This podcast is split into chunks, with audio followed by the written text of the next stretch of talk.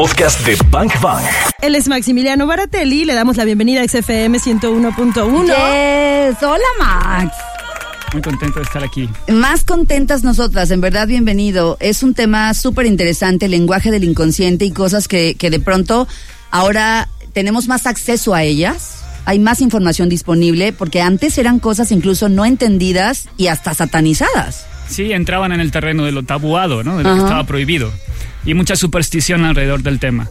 En realidad es una técnica, es una clase de tecnología que no se ha desarrollado mucho, no está muy visible, pero siempre ha estado influyendo, incluso sobre el quehacer político, sobre la conformación política de Occidente. Siempre ha habido un punto en donde la magia ha tenido su incidencia. O sea, qué belleza. La magia ra- podría rayar como una herramienta tecnológica. Definitivamente. No lo había, nunca lo hubiera imaginado No, así. Bueno, la publicidad tiene algo de magia, ¿verdad? Toda. La publicidad se basa en influir sobre la conciencia y determinar los flujos de las decisiones de los ciudadanos, pues. Entonces, la magia tiene algo similar. Es una manipulación de rituales, de recreaciones de lo micro en lo macro, ¿no? Una especie de escala menor de la realidad y a partir de esa manipulación se puede influir sobre la conciencia. Wow. Max, ¿y tú a qué te dedicas?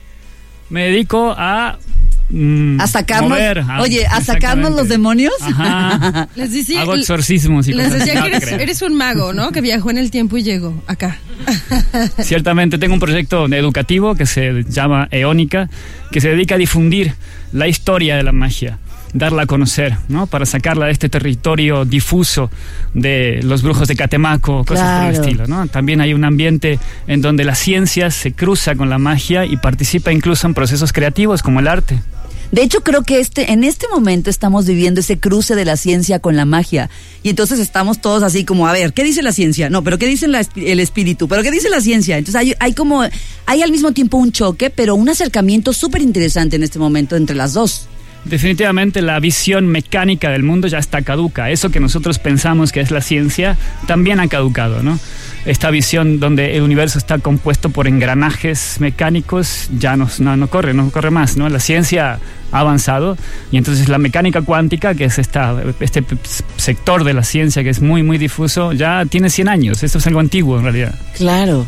Pero ahora vemos cada vez más información, más literatura, más, eh, eh, más gente que viene y nos habla justo de eso, ¿no? De la física cuántica, que nos hablan del espíritu, de las energías.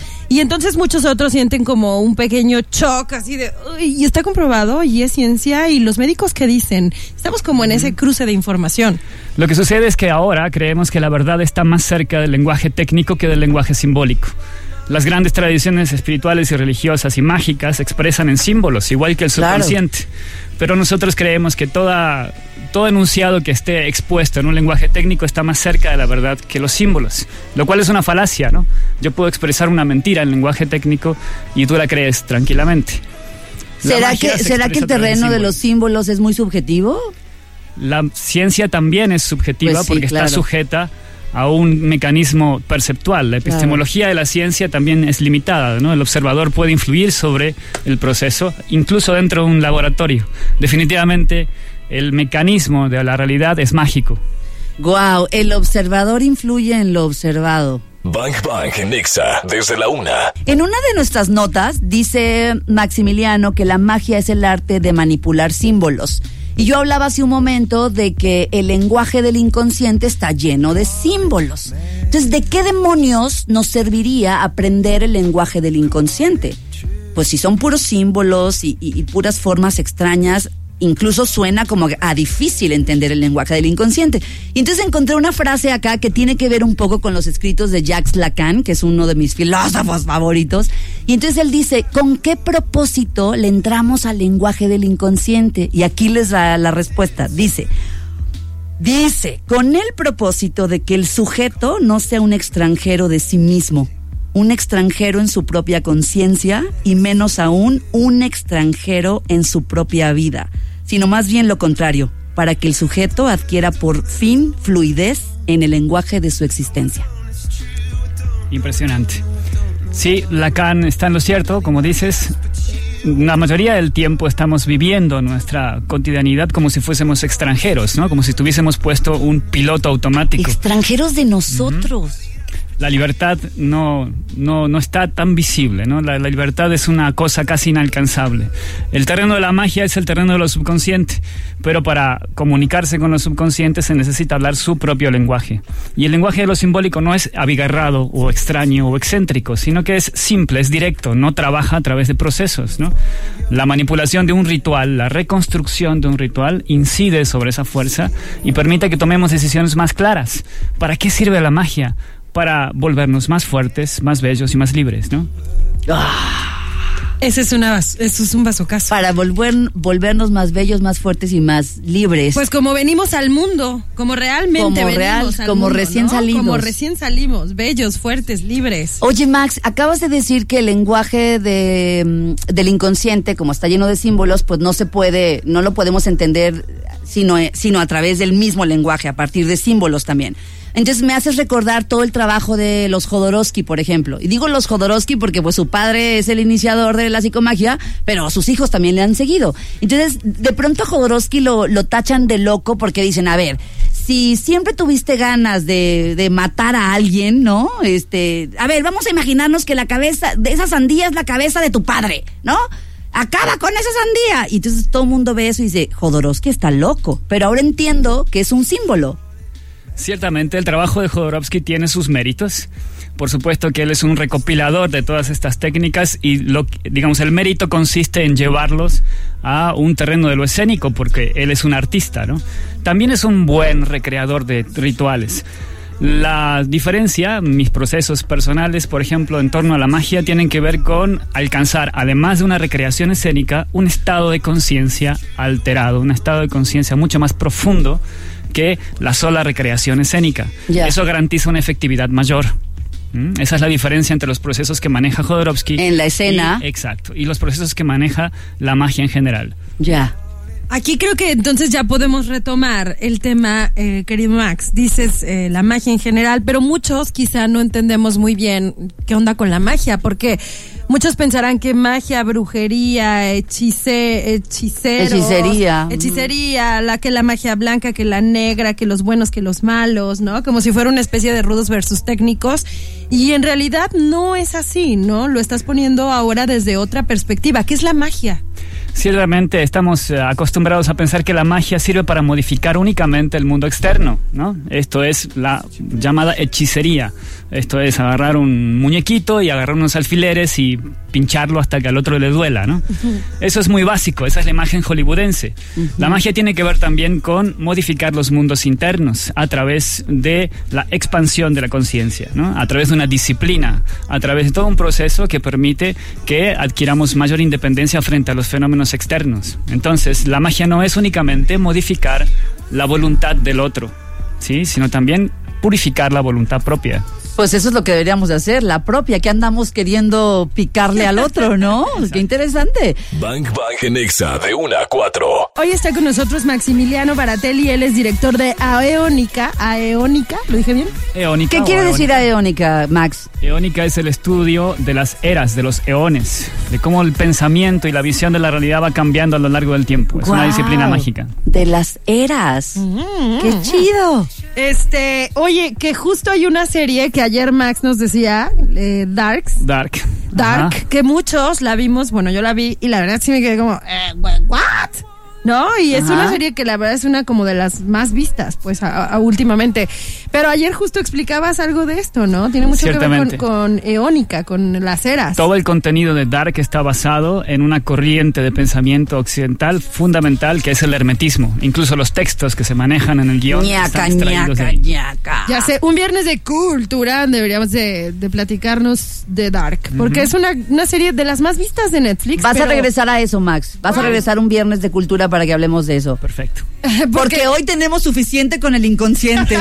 Hoy tenemos suficiente y, y- y no, bueno, pues hay que aclarar este asunto. Decíamos, eh, bueno, más bien, Max nos decía que la magia modifica los mundos internos a través de la expansión de la conciencia. Y preguntábamos, ¿cómo? ¿Cómo se hace eso? ¿Cómo, Max? Hay que definir qué es el mundo interno o dónde está, ¿no? En qué parte de nosotros está. La mayoría de las veces el contacto que tenemos con el mundo interno tiene que ver con las emociones. El pensamiento todo el tiempo nos está guiando hacia lugares extraños, esto es el futuro, el pasado, nos desvía del presente, que es lo único que tenemos de real, ¿no? Nuestro punto de contacto con lo real es el presente. Cuando la Este. mente se va hacia el futuro, está teniendo miedo. Cuando la mente se va hacia el pasado, entonces tiene tristeza. Entonces oscilamos entre estas dos emociones todo el tiempo. A ver, a ver, eso es súper interesante. Cuando estamos en el futuro es miedo, cuando estamos en el pasado es tristeza y perdemos el presente. Efectivamente. Luego los psicólogos dicen que cuando estamos en el futuro estamos ansiosos. Ansiosos. Y cuando estamos en el pasado estamos deprimidos, ¿no? Entonces tiene mucho que ver también con esto. Esto es nuestro mundo interno. El mundo interno oscila entre esas dos Entre esas emociones principales. Lo demás son matices que oscilan entre una y otra. Lo que hay que hacer es situarse en el presente. La magia propone una serie de técnicas para que la mente esté enfocada en el presente y eh, optimice sus recursos. ¿no? Entonces, el ritual es una de esas eh, formas de lograr concentrarse, fijar la atención y enfocarla en el presente. Ahorita que dijiste em, utilizar mejor los recursos, cuando, cuando no estamos en el presente y estamos en el futuro o en el pasado, pues obviamente no estamos utilizando bien nuestros recursos. Nuestra energía se está yendo a otro lugar, no estamos aquí en el presente. Definitivamente. Es una cuestión de economía energética. Claro. Nosotros interpretamos quiénes somos a partir de un conjunto de memorias, de recuerdos que están ahí almacenados. Todo lo que vivimos. Exacto. Lo que nos enseñaron en casa, en la escuela, la Lo que cultura. creemos que somos, esto que llamamos yo, está alimentado por un conjunto de recuerdos. Y esos recuerdos no son literalmente recuerdos o imágenes fijas, sino que son interpretaciones del pasado. Uy, ese es un bazucazo. Recuerdo lo que interpreto. Recuerdo lo que interpreto. O sea, no es lo que me pasó, es lo que interpreté acerca de. Definitivamente. Y, y después, y después de eso, donde ahí sería una bomba, ¿no? Mira, Ale Garibay está con la lima, así mira, está limándose las uñas y anotando los bazucazos de Maximiliano Baratelli, ¿eh? Ok. Que no es nada Baratelli, ¿eh? Nada Baratelli ni Maximiliano. Dice Claudia que eres como Caratelli. Caratelli. Eres caro, Maximiliano. Dijo, Max no es Baratelli, es Caratelli. Oye, Max, y no eres, no eres feo, Max. Ok, gracias. ¿Ok? Eh, es que, ¿sabes qué, Max? Yo estuve diciendo que no eras feo y estos me mataban en la primera intervención de este programa, pero tú todavía no llegabas. Entonces dije, van a pensar que me animo a decir cosas cuando no están los colaboradores y que me callo la boca cuando están. Pero ¿sabes qué? No. En esta atmósfera de confianza inconsciente, yo digo que eres guapo. Mira, Max ya se puso rojo. Yo también. Pero ya, pues. Dejen sus coquete, sus flirteos, ¿o cómo es? Sigamos. Pa' otra Sigamos. A ver, Max. Max nos está hablando de estos, eh, de este mundo interno que Donde estamos- todos, ¿no? Que son nuestras emociones, donde estamos oscilando. Quiten esa nacada. Quiten esa nacada. Les doy la orden inmediatamente que quiten esa nacada. Gracias. Oigan, Entonces, basta en esta cabina, alguien tiene que poner orden. ok. Estamos hablando de magia, Yes. de mundo interno, de emociones. Y ustedes me salen con el... No, no, ya, ya. Ok. Listo. Entonces, oscilamos entre el futuro y, el, pasado. pasado. No estamos en el presente. No. ¿Y esto de qué de- a- esto a dónde nos lleva? ¿A qué deriva? A la locura, seguramente, Max. Observa el mundo que tienes allá afuera y te vas a dar cuenta de cómo funciona, ¿no? El punto es la meditación, las tecnologías de meditación y enfoque de la conciencia producen un refinamiento de la atención. Si tú estás atento, entonces no estás ni en el futuro ni en el pasado, estás en el presente. Y es ahí donde se produce este, esta optimización de los recursos de las que hablábamos antes. ¿Nos puedes ayudar a llegar ahí? Claro, O sea, darnos un par de técnicas, un par de how to do it. Definitivamente la meditación es una base técnica, es un proceso y es casi, casi como andar en bicicleta. Ya. Es algo que también requiere cierto grado de intuición. Pero sí, hay una técnica básica que es la respiración autoobservada. ¿no? Esto es sentarse y observar los procesos de pensamiento. Entre un pensamiento y el otro hay un espacio vacío. Debemos colarnos a través de ese espacio vacío y observar. Meditar significa con- convertirnos en un testigo de los procesos mentales. Bang Bang. Disparando.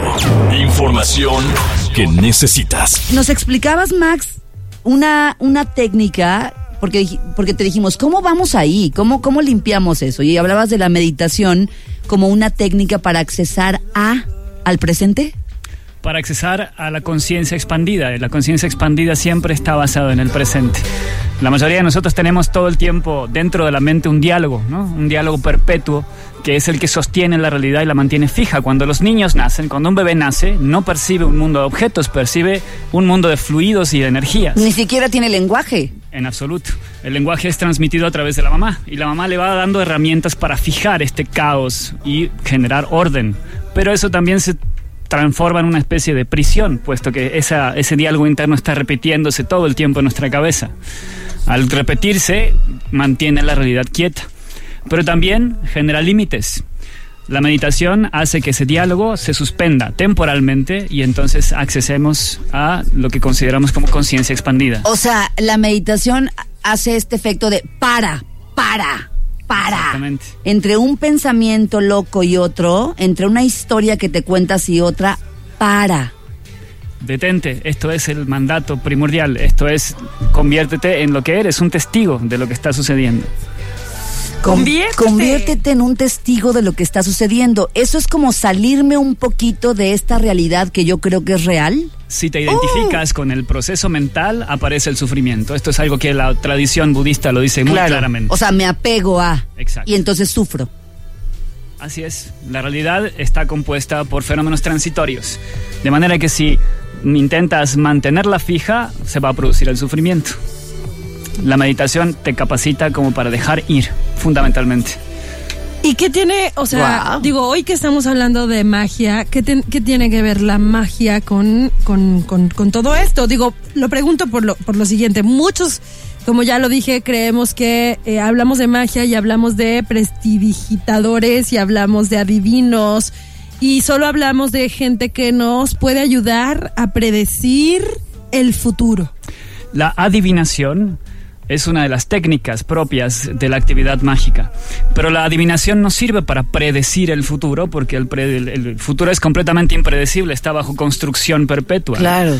Las técnicas adivinatorias que utilizan herramientas como los oráculos, por ejemplo el tarot, las runas, eh, el I Ching, ¿no? son técnicas que utilizan matrices, son técnicas que utilizan herramientas físicas para sondear y revisar los procesos que estamos viviendo. Es decir, la adivinación no sirve para predecir el futuro, sino más bien para aportarle nitidez a los procesos vitales. Entonces creo que así nos va quedando como un poco más claro ¿eh? que, que cuando nos dicen, se leen las cartas por 10 pesos, venga y yo le adivino su futuro, esa mujer güerita le anda bajando al novio, pues esas cosas no son reales. Definitivamente no son reales, no son reales. Wow, dijiste que la meditación te capacita para dejar ir y entonces hablábamos de la meditación como una técnica para enfocarnos en el presente. ¿A dónde nos llevaría eh, practic- practicar constantemente un tipo de meditación, Max? a prepararnos para lo inevitable, que es la muerte. Todos vamos a partir de este mundo y entonces Espérate, ¿así? Claro, así tal Hasta cual. ahí nos lleva. hasta ahí nos lleva, sí. La práctica consistente de la meditación es una preparación para el momento más importante de la vida, que es la muerte. El momento de partir de este plano. el momento más importante de la vida, que es la muerte. Y entonces hablabas de la meditación como esta observación quieta, este testigo quieto de los de, de nuestros propios pensamientos. Ciertamente hay innumerables técnicas de meditación que están avaladas por tradiciones muy genuinas, ¿no? La, la budista es la más conocida, pues, pero no es la única. También India tiene las suyas. Incluso también hay una meditación occidental cristiana, en donde se utilizan los sacramentos como punto de eh, enfoque para la, para la actividad meditatoria. Pero sí, se puede elegir la técnica más cercana, la técnica que sintamos que es más eh, propicia para nosotros y entonces ejecu- ejecutar una disciplina consistente. de estar observando Así es. los pensamientos. Siempre la observación es un enfoque de la atención y ahí donde pongo la atención pongo mi energía. Todo, Mi ser. todo. Bang Bang. Quedamos en resolver cómo identificar lo que dice el subconsciente. El subconsciente puede expresarse a través de dos vías, la vía externa y la vía interna. La vía interna es el mundo onírico, aquello que conforma el contenido de los sueños. El sueño, ujú, los Exactamente, sueños. a través de los sueños. Pero a un nivel muy profundo no solamente se trata de ir a comprar un manual de interpretación de los sueños, sino incluso de participar activamente en la actividad onírica. Esto es modificar de manera voluntaria el contenido onírico. Hay toda una disciplina dentro de la magia que te prepara para ingresar en eso que llamamos mundo astral, un mundo onírico, y modificar su contenido. ¿Es como los sueños lúcidos? Exactamente. ¡Guau! Lo llamamos proyección astral o sueño lúcido. O sea, como yo estoy soñando y puedo llegar a tener o desarrollar la capacidad de conscientemente modificar mi sueñño. Así es, hay técnicas específicas para desarrollar esa habilidad. ¿No hay una película de Leonardo DiCaprio que es como así? Creo que sí. Inception. Sí, sí, sí. ¿Recuerdan Inception? Claro, Inception. era Eso es esa. perfectamente posible. Y otra vía para que lo- el contenido subconsciente se manifieste es la vía externa. Eso es las sincronías, esto que llamamos casualidades, ¿no? Ay, me encontré con tal o tal persona me está llamando y estoy Ay, pensando claro. en ella. Eso nos Ese pasa muy seguido a todos. incluso fue analizado por psicólogos muy importantes como, como Jung, por ejemplo, ¿no? Él, él es el que inaugura este término de sincronía. Somos fans de Jung aquí también. Exactamente. Bueno, pues esa es otra vía para que el subconsciente se manifieste en, lo, en el mundo externo. O sea que no es casualidad, pues. No, lo casual no existe como tal. Es a lo que le llaman Aparentes coincidencias son producto del encuentro de estos sustratos mentales que se divide en individualidades múltiples. Esto es, todos los que estamos aquí estamos dirigiendo atención entre nosotros y conformando esto que llamamos realidad. ¿Ok? Claro. Entonces, cuando algo aparentemente coincide, se trata de una sincronía, no de una casualidad. Lo mismo sucede hacia el mundo interno. A través del proceso de, de sueño, el proceso onírico, entonces alimentamos una realidad que es el germen de la realidad física. Oye, Max, ¿y qué pasa cuando, por ejemplo, hay cosas en nuestro inconsciente que se manifiestan a través de los sueños y de repente soñamos cosas o fantasías, ¿Unas fantaseamos, loqueras, ansiedades, sentimientos ahí reprimidos, cosas así? O sea, ¿de qué me habla mi inconsciente? Son cosas que están ahí reprimidas, que tengo que trabajar. ¿Qué onda? Definitivamente el contenido onírico que no ha sido trabajado se manifiesta a través del sueño y entonces es una manera de atenuar o resolver los impactos que un suceso determinado puede tener, ¿no? Incluso a nivel físico.